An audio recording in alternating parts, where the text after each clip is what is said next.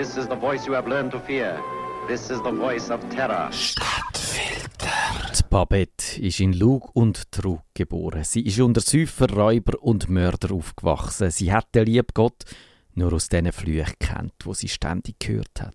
In der Scharmützel von Luzern haben die Radikalen ein paar Katholiken aus den Urkantonen umgebracht und da ist sie es, wo ihnen das Herz rausgerissen und die Augen ausstechen lassen hat. Babette hat ihr lange blonde Haar im Wind wehen lassen, so wie die grosse Hure von Babylon. Sie hat unter ihrem Mantel ihre Reiz versteckt und sie ist eine Heroldin von der Geheimgesellschaften gsi der Dämonin haben die mysteriösen Kongregationen ihre Ränke und Tücke zu verdanken gehabt.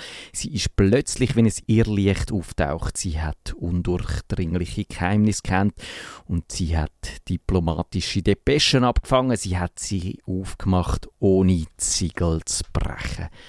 Sie hat sich wie ein Natter in die innersten Kabinett von Wien, von Berlin und von St. Petersburg geschlichen. Sie hat Wechsel gefälscht, sie hat Passnummern geändert.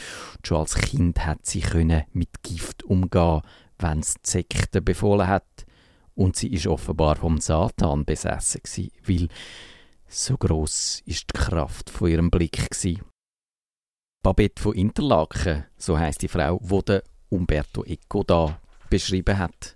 Er als Semiotiker hat sich mit den Zeichen beschäftigt und ihrer Deutung ausgehängt. Er hat in seinem berühmtesten Roman die verschwörerische Kraft von der Religion beschrieben und er hat in seinem Buch Der Friedhof in Prag von 2010 eindrücklich aufzeigt, wie aus antisemitischen Vorurteilen dann Judenhass wird und eine der grässlichsten Verschwörungstheorien überhaupt. In dem Buch da kommt aber eben auch die Babette von Interlaken vor, die hehre Jungfrau vom Schweizer Kommunismus. Sie sei im Echo im Traum erschienen, schreibt er. Während ich im Halbschlaf das Bild von der blonden Dämonin mit ihrem wehenden Haar auf den sichtlich blutigen Schultern habe verscheuchen, das dämonisch lockende Irrlicht mit vor sündiger Wollust bebendem Busen ist sie mir als Modell zur Nachahmung vorgeschwebt. Das Internet, Wikipedia und die üblichen Quellen wissen nichts über die Babette von Interlaken. Das Ego-Wiki vermutet, es handle sich um Geschichte die Eisenjungfrau vom Hans Christian Andersen. Dort ist Babette allerdings eine Walliserin und weniger Intrigantin und Dämonin als vielmehr eine liebenswerte Frau, die am Held der Geschichte den Kopf verdreht. Der Protagonist von der Eisjungfrau lässt sich als luftigere Variante vom Schweizer Nationalheld verstehen, hat der Tagi geschrieben, als Tell mit dem andersen Herz. Mit anderen Worten, das Eco-Wiki liegt mit seiner Vermutung völlig daneben und kommt überhaupt nicht raus. Aber die NZZ die hat in ihrer fast 240-jährigen Geschichte ein einziges Mal über die Babette von Interlaken geschrieben. Am 29. März 1861 hat es wie folgt geheissen. Es ist die berüchtigte Babette die merkwürdige Urenkelin vom Weishaupt. Weishaupt übrigens der Gründer der Illuminati, wenn ich darf anfügen. Der Pfarrer Weiermann hat sie die große Jungfrau vom Kommunismus genannt und dann kommt fast wortwörtlich das Zitat vom Umberto Eco. Die Babette hat der Katholiken das Herztaug oder die Geweide rausgerissen und dafür hat Babette einen Batzen und ein Glas Kirschwasser bekommen.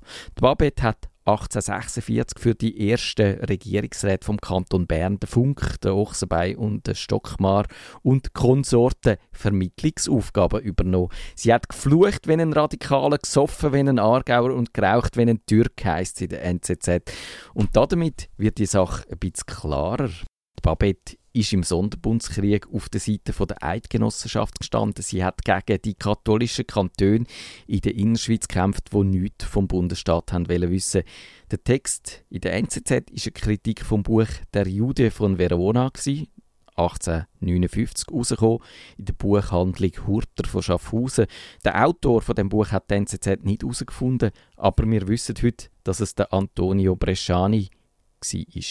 Der hat sich als Schriftsteller auf die Seite der Katholiken geschlagen und die NZZ schreibt dann auch, das Ziel von dem kuriosen Buch sei, die Liberalen mit Schimpf und Schand zu überschütten Und abschließend hat sich die NZZ gefragt, warum die Buchhandlung Hurter Schaffhausen so einen Schund überhaupt rausgibt. Und wir, wir wissen jetzt also ein bisschen mehr über die Babette von Interlaken, das Raubein, wo gesoffen hat wie den Aargauer und offenbar so eine Art Schweizer Matahari war.